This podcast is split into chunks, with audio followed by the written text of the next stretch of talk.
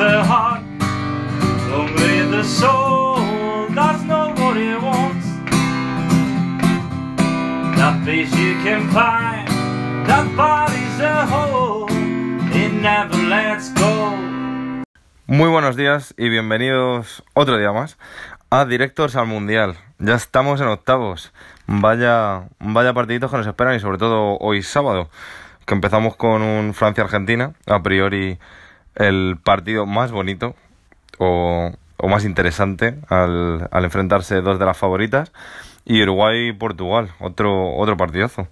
Vamos primero a repasar un poquito cómo han llegado cada, cada equipo a octavos de final, sobre todo en los grupos. Vamos a poner notas, vamos a hablar de apuestas y, y del 11 que para mi gusto ha sido el mejor 11 de la fase de grupos. Vamos para allá. Pues comenzamos repasando todos los grupos. Rapidito. En el grupo A, recordemos así es como ha quedado la clasificación. Uruguay con 9 puntos, Rusia con 6, Arabia Saudí con 3 y Egipto con 0. En este grupo, Uruguay tuvo dificultades, sobre todo en el primer partido contra, contra Egipto. Pero mi nota sería de, de un 7. Por, por equipo, por empaque, cómo, cómo van todos a una. Su estilo de juego no me gusta para nada. Pero creo que han venido con las ideas bien claras y, y van a luchar por esa Copa del Mundo. Aunque nadie, nadie la mete entre las favoritas. Ojo con Uruguay. Rusia, la anfitriona, pues a mí me ha sorprendido. Y yo creo que, yo creo que, a ver, se ha encontrado también con, con dos rivales que no han dado mucha guerra, pero, pero ha estado bien. Tiene, tienen jugadores curiosos, ese lateral derecho con Fernández, el joven Golovin, Sherishev entrando en el primer partido como, como suplente y luego quedándose los otros dos, bastante bien. Chuba, yo creo que eh, un, le vamos a poner un 6 porque pues eso, lo lo ha hecho bastante bien y vamos a ver hasta, hasta dónde pueden llegar. Arabia Saudí me ha sorprendido. Eh, pensaba. Me sorprendió para mal al principio, le esperaba mucho más de ellos. Y luego dio un poquito más de guerra. E incluso terminó ganando el partido a, a Egipto, el último partido, por 2 a 1. Y Egipto ha sido la gran decepción de este grupo. Sinceramente me esperaba mucho más, no simplemente por, por Mosala, pero, pero el equipo de Héctor Cooper no, no ha logrado dar mucha guerra en este mundial. Así que le vamos a poner un 5 raspadito a Arabia Saudí y, y un 3 a, Egipto. No prueba. Va para septiembre. Vamos con el grupo B. Así quedó finalmente. España con 5 puntos líder de grupo. Segunda, Portugal con 5. Irán con 4 puntos. Y Marruecos con 1. España empezamos con buenas sensaciones ante Portugal, a pesar de conseguir el empate, y hemos ido para abajo.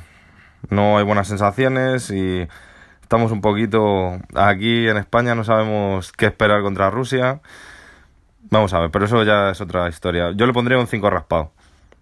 Sí, hemos, ter hemos terminado campeones de grupo por, por carambola, pero no, esta selección a prueba, a prueba raspadita.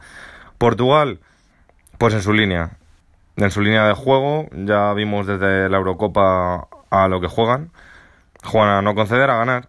Ya está. Tan lícito como otro. Aunque vuelvo a repetir que a mí no me gusta nada ese juego. Pero le pondría otro 5, raspado. Irán, bastante bien. Me ha sorprendido mucho.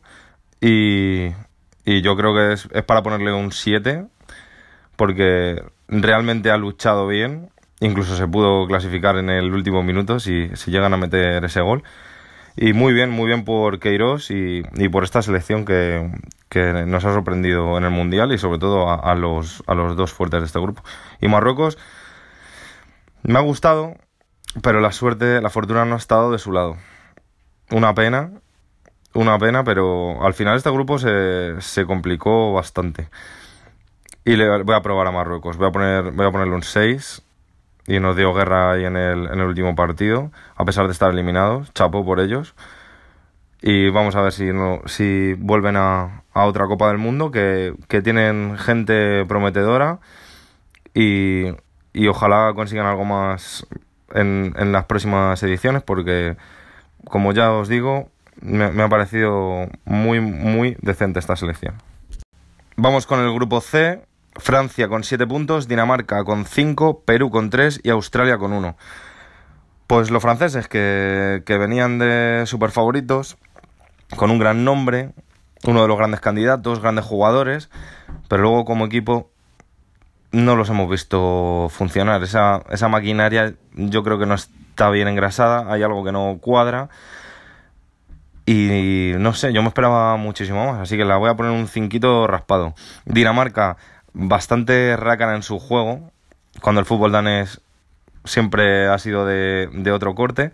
Pero bueno, esto es lo que estamos viendo en el, en el Mundial y en el fútbol moderno en general, en cuanto que, que si tienes la fortuna de conseguir un gol, hay que defenderlo con uñas y dientes. Otro 5 para Dinamarca. Perú, me ha encantado. En mi opinión, el, uno de los mejores fútbol, fútbol, sí, uno de los mejores juegos que hemos visto en el Mundial, la forma de jugar. Me ha encantado sobre todo esa banda derecha, con Advíncula, con Cuevas, con Guerrero. Muy bien, a mí me ha encantado y la voy a poner un 7. Una pena, una pena que esta selección no haya pasado el corte. Y Australia es otra de las decepciones. Era un grupo complicado, lógico, pero no sé, perdió, perdió dos partidos contra Francia y contra Perú el último. Pero ese Australia-Dinamarca quizá le tenía que haber echado un poquito más de garra. Y, pero bueno, decepción. Australia un 4, no aprueba. Vamos con el grupo D, Croacia 9 puntos, Argentina 4, Nigeria 3, Islandia 1. Croacia, pues realmente se ha paseado por este grupo, muy superior a sus rivales y una de las tres selecciones que han conseguido ganarlo todo, con Uruguay y con Bélgica. Muy buen equipo. A medida que, hemos, que les hemos visto jugar y en esta fase de grupos se han convertido realmente en uno de los favoritos para, para llevarse esta Copa del Mundo. Un 8 le voy a poner a Croacia porque creo que tienen margen de mejora y todavía pueden sorprender. Argentina. Argentina le va a poner un 5, pero por, porque han pasado, pero realmente Argentina es de 3 porque no puede ser que, que, un equipo, si tanto criticaba a Francia antes con tantos grandes jugadores, no, no, estos sí que no funcionan, de ninguna de las maneras. Vamos a ver si al comenzar esta segunda fase del torneo, que es, es totalmente diferente, que aquí tienes que ir o, o ganas o te vas, cambian un poquito el chip y nos dan algo más. Pero vamos, vamos a ver, a ver qué nos espera de Argentina. Nigeria, pues hizo un, un buen partido contra, contra Islandia, que es a la que tenía que ganar, y luego me esperaba un poquito más en ese último partido, sabiendo que si ganabas Argentina estabas, estabas dentro. Quizá cuando más lo necesitaban, cuando más se necesitaba marcar el gol, que era con el empate a uno contra Argentina, no se llegaron a echar hacia adelante. Tuvieron un par de contras, si es cierto, les podían haber mandado para casa, pero no era suficiente. Quizá Nigeria la voy a poner un 4. Un 4, sí. E Islandia, la primera, la primera vez que iba a un mundial. Y bueno, este mundial y en el grupo en el que la toca, pues un mundial no es igual que, que la Eurocopa de, Francia, en la que estuvieron e hicieron un grandísimo papel. Aún así, han luchado mucho, han trabajado mucho, pero yo les, les voy a poner un 4. Cierto es que la nota la pusieron ellos en, el, en la Eurocopa, como decía y la pusieron muy alta. Entonces, claro, esto, esto ha sido un poquito de decepción, tanto para ellos como para, como para los que les veíamos venir. Así que así termina el grupo D. Ahora toca el grupo E, Brasil con 7 puntos, Suiza con 5, Serbia con 3 y Costa Rica con 1. Brasil, pues por nombre más que por juego, ha clasificado primera, no ha tenido realmente muchos problemas, salvo ese empate inicial con Suiza.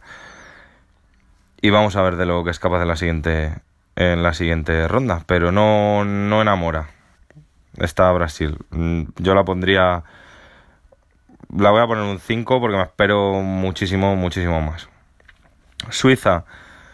pues un, un equipo peleón, un, un gran equipo, bien formado y que es muy difícil meterle mano. Han quedado segundos y yo le voy a poner un 6 a Suiza. Recordemos que está dentro del, top 10 de, FIFA. Eh, Serbia, pues me ha gustado Serbia, sinceramente. Lo único que se nota en, en ciertos momentos que no, no tienen o no se han atrevido o no, o no tienen para más. Pero mm, a Serbia la voy a poner un 6. Hacía mucho tiempo que no, que no la veíamos por, por el Mundial. Y, y, bueno, yo creo que han traído un, grupo competitivo, pero no, no, les ha dado lo suficiente. Y ese último partido, cierto es, el calendario ha sido caprichoso, les, les tocó contra Brasil en esa última jornada y más no pudieron hacer. Y Costa Rica, pues un poquito de decepción, porque Claro, en el, antiguo, en el anterior mundial lo hicieron muy bien, sorprendieron a todo el mundo. Fue, fue como Islandia en la Eurocopa, pues Costa Rica, pero lo hizo en un mundial, en, un, en el gran evento futbolístico. Y esta vez, pues solo, solo han conseguido un empate. Y fue en el último partido contra Suiza. Así que mal para los costarricenses, eh, es un 3 para mí. Llegamos al grupo de la sorpresa, el grupo F, Suecia con 6 puntos, México con 6 puntos, Corea con 3 y Alemania con 3. Suecia es un, ha sido un grupo muy disputado, ya lo vimos hasta el último partido, no se supo qué dos eh, pasaban a octavos.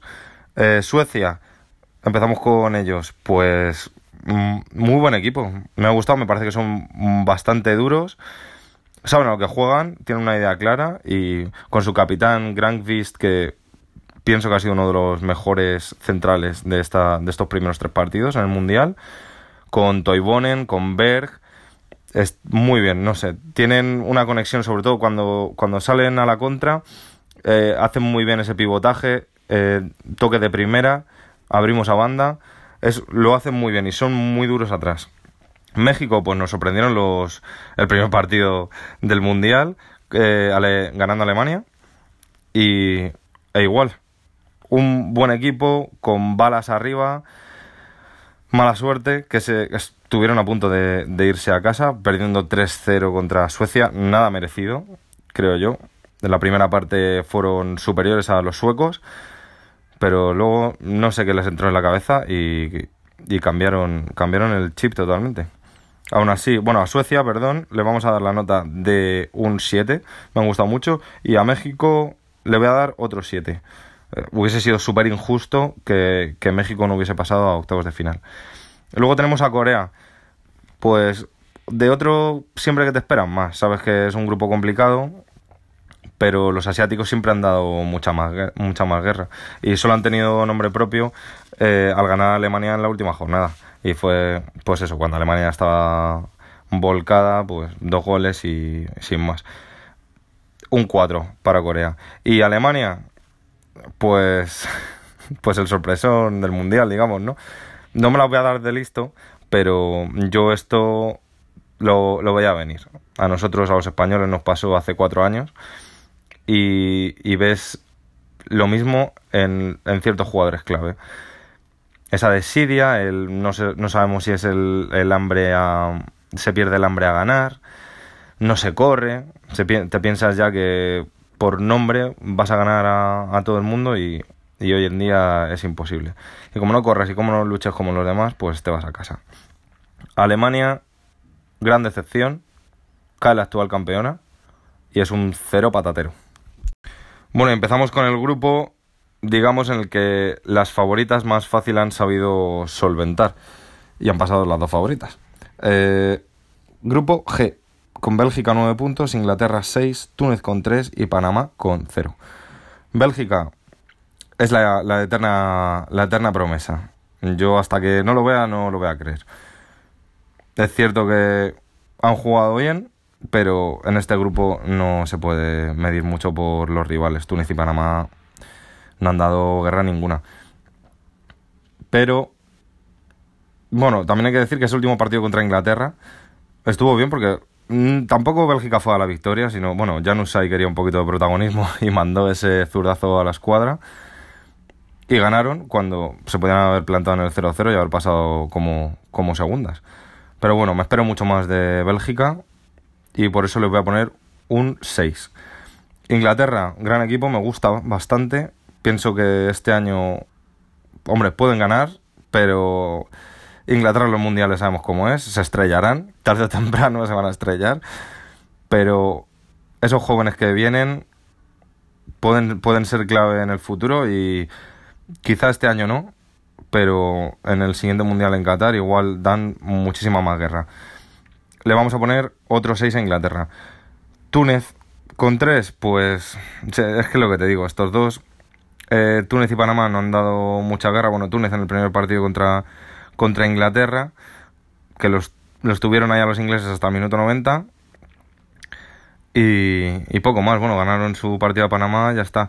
Si es cierto que me han gustado varios jugadores como Casi, el, delantero centro, Bon, el lateral derecho, tenían un central también, eh, Sassi en el medio, todo, todo ese, toda esa banda derecha eh, es, eran los mejores, eran los mejores que tenían y se juntaron, se juntaron por ese lado y, y bien, pero, pero eso, te esperan más y sobre todo y sobre todo de selecciones africanas, que siempre las ves muy guerreras Ojo que este año no se ha clasificado ninguna africana para octavos de final, una pena.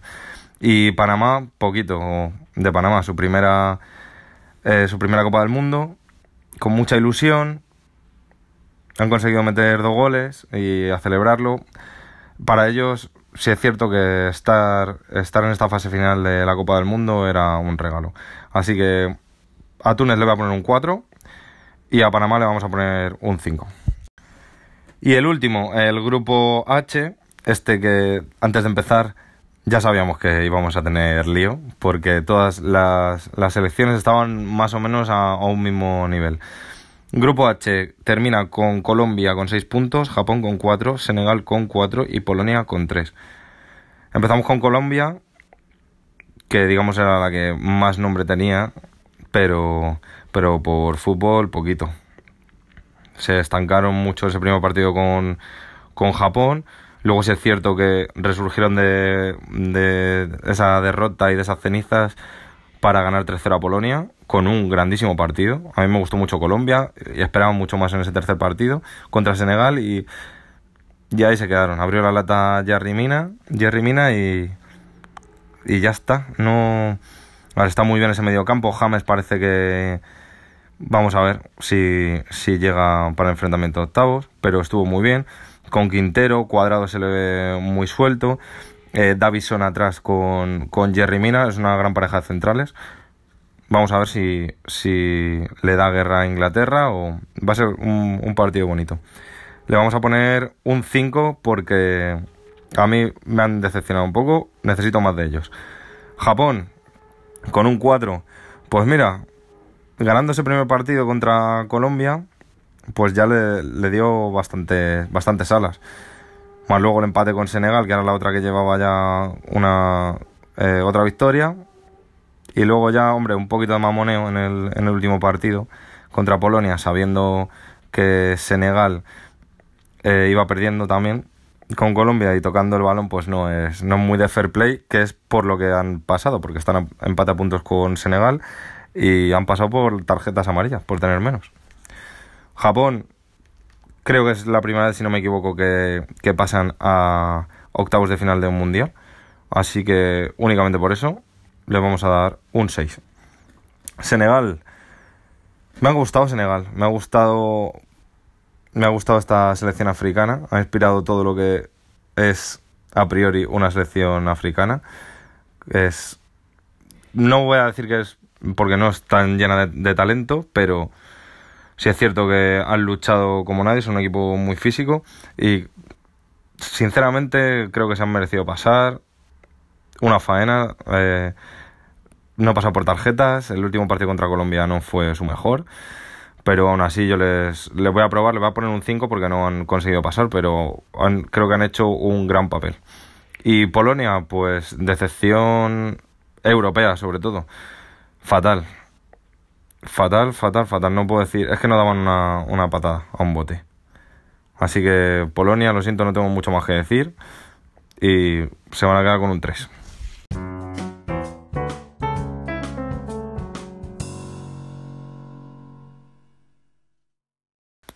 Bueno, y ahora vamos a empezar, ahora hacemos a lo que hemos jugado todos, quizá, eh, cada vez que llega un mundial o una Champions o a ver quién pasa, ¿no? Hacer los cruces y tal. Así que, venga, voy a empezar rápido. Eh, Uruguay-Portugal pasa Uruguay. Los veo mucho más fuertes y ojalá, no sé, me, me, gustan, me gustan más a pesar de, su fútbol. Eh, Francia-Argentina, creo que Argentina va a empezar un torneo nuevo, un torneo diferente. No creo que nos sorprenda, no creo que vayan a ganar, a ganar 3-0 a los franceses, pero creo que, que se van a unir y van a sacar el partido. México-Brasil. Ojalá México le dé mucha guerra, pero creo que, Brasil va a pasar. En el Bélgica-Japón veo muy favorito a los belgas. En esa, así nos pondría este lado del cuadro con unos cuartos de final Uruguay-Argentina en el que pienso que los uruguayos van a pasar. Por abajo los cuartos serían Brasil-Bélgica. He puesto que gana Brasil. Y Uruguay-Brasil semifinales. Uruguay pasaría a la final. Vamos por el otro cuadro. Aquí la verdad es que, claro, siendo español, pues es un poco, es un poco difícil, a todos nos tira un poco el corazón, ¿verdad? Así que España-Rusia, creo que, espero que hagamos el mejor partido del torneo y vamos a pasar. Así que España. Eh, Croacia-Dinamarca la veo bastante superior a Croacia. Eh, Suiza-Suecia, me gusta muchísimo Suecia. No es que no es que vea que Suiza no tiene no va a tener ninguna chance, pero me gustan mucho los suecos y creo que son mucho más equipo. Colombia, Inglaterra. Pienso que los ingleses mm, van a pasar por encima de ellos. Colombia muy irregular en estos tres partidos. Así que nos quedarían en este lado del grupo los cuartos de final España-Croacia. Muy, muy difícil. Voy a poner que gana España, pero ese partido sí que no va a ser, si ocurre, va a ser brutal. Suecia Inglaterra, pongo los ingleses otra vez. Así que la semi sería España-Inglaterra y España a la final con Uruguay. Vamos a ver si, si ha acertado algunas. Menos mal que no he puesto dinero, porque yo creo que no me llevaría ni un euro. Y lo mismo que hablamos de equipos y de vencedores y vencidos, vamos con los grandes protagonistas que son los jugadores. Vamos a elegir nuestro mejor once de la fase de grupos del torneo. Como portero pongo a Muslera, el uruguayo. Eh, mm, quizá no es el mejor portero que hay en la Copa del Mundo, pero es el único que no ha encajado un gol en tres partidos. Vamos, lateral derecho, Advíncula, el peruano. Me ha parecido un tono, me ha parecido genial. No ha pasado su equipo a octavos, pero pero creo que ha sido el mejor lateral derecho el mejor lateral derecho de estos tres partidos. Luego tenemos un banquillo, ¿eh? Vamos a ver. Eh, como centrales, Godín, de Uruguay, que ha sido un jefe total y absoluto, el mejor central de largo, y Grankvist, el capitán sueco, durísimo, una roca, me ha encantado. Por izquierda, pues aquí tenía alguna duda, pero Martín Cáceres, creo, de Uruguay, creo que ha hecho un grandísimo papel. Vuelvo a decir, todo este Muslera no ha concedido un gol en tres partidos, en parte gracias a, la defensa que tiene. Y me olvido de Jiménez, pero esos cuatro o tres atrás que tiene, que tiene Uruguay, fantásticos. En el medio vamos a jugar con cuatro. No va a defender nadie, pero por méritos eh, de lo que han hecho, vamos a meter a Modric, todo lo conocemos, gran mundial, Coutinho, que ha sido el mejor de Brasil, Isco, eh, Irving Lozano. Me ha sorprendido muchísimo este jugador grande, eh, qué descaro tiene en cuanto que coge el balón, eh, quiere ir a por el defensa y llevárselo. Y mucha ambición, me encanta. Y arriba en la punta de ataque, pues no podían faltar, ¿no? Los dos artilleros. Cristiano Ronaldo y Harry Kane. Así que este es mi once. En el banquillo, para aquellos que digan, bueno, es que no han metido a este, no han metido al otro. Pues mira, en el banquillo de portero tenemos a Schmeichel, el danés. Muy buen portero. Me gusta mucho. Y por el lateral derecho, más, vamos más o menos en la línea defensiva. Fernández, el lateral derecho de Rusia, eh, me ha gustado bastante. Metemos también a Thiago Silva y Jerry Mina. En el medio, como cambios tendría a Golovin de Rusia, Quintero de Colombia, a Cueva, el peruano, que me ha gustado mucho también, y a, y a la Jun. Y como delanteros, para una segunda parte, pues tendría a Lukaku y a Chiuba, el, el ruso, que me sorprendió bastante en los dos primeros partidos del Mundial. Este ha sido nuestro once. Cada uno tiene el suyo, pero creo que estos han sido, para mí, los mejores. Por convencerme de que soy un cruel castigo. Cuando explota la tormenta, se confunde Quedarme a mirarlo caer, no quiero seguir mi camino. No puedo dejar de pedirte, lo sé, por última vez. Oh, quédate en Madrid conmigo. Vamos ya con las previas de hoy, que son el Francia-Argentina, a las 4 de la tarde en Kazán. Vamos a dar unos posibles 11. Eh, Francia jugaría con Lloris en puerta, defensa de 4 por la derecha Pavard, Varane y un Titi como centrales y por la izquierda Lucas. Aquí tengo dudas en el centro del campo. Creo que va a jugar con Kanté y Pogba. Y quizá pueda meter a Matuidi. Luego tenemos en la, arriba Dembélé, Mbappé, Griezmann. Y mi duda es esa. O reforzar el medio campo con Matuidi o con Tolisso en lugar de sacar a Giroud en punta. Pero de Shams es que le gusta mucho Giroud. Eh, vamos, vamos a ver que, cómo sale él. Eh, vamos con Argentina, que parece un poquito más clara. Armani en puerta, Mercado por derecha, Otamendi rojo de centrales, por la izquierda Tagliafico.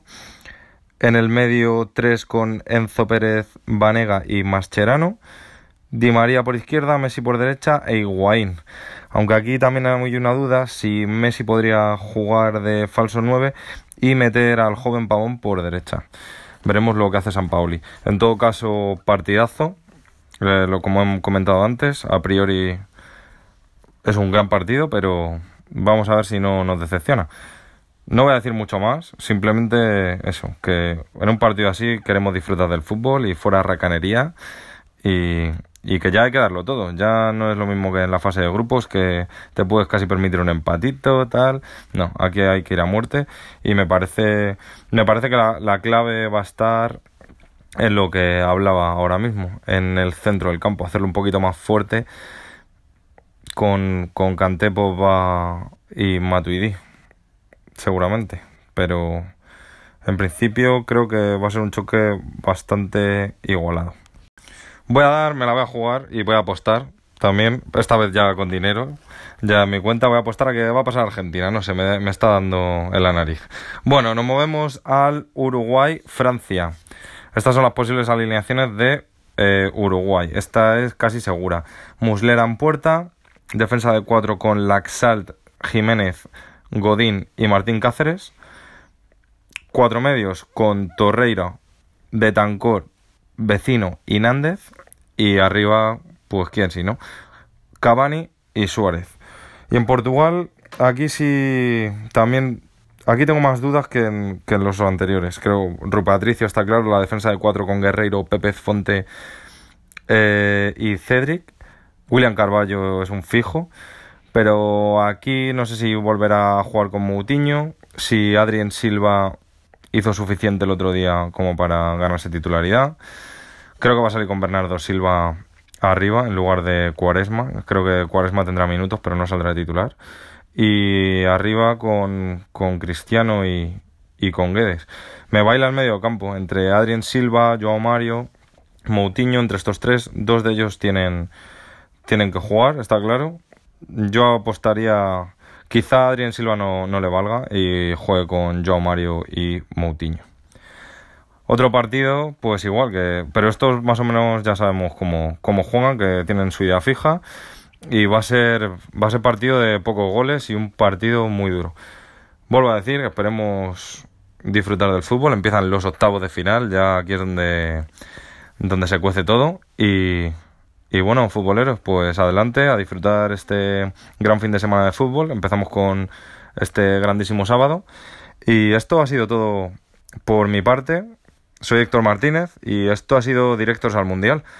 Seguid con nosotros, escuchándonos y seguiremos dando nuestra opinión, a ver si en estos días conseguimos hacer un debate y hablar un poquito más de esta segunda fase de la Copa del Mundo. Muchas gracias por escucharnos y buenos días.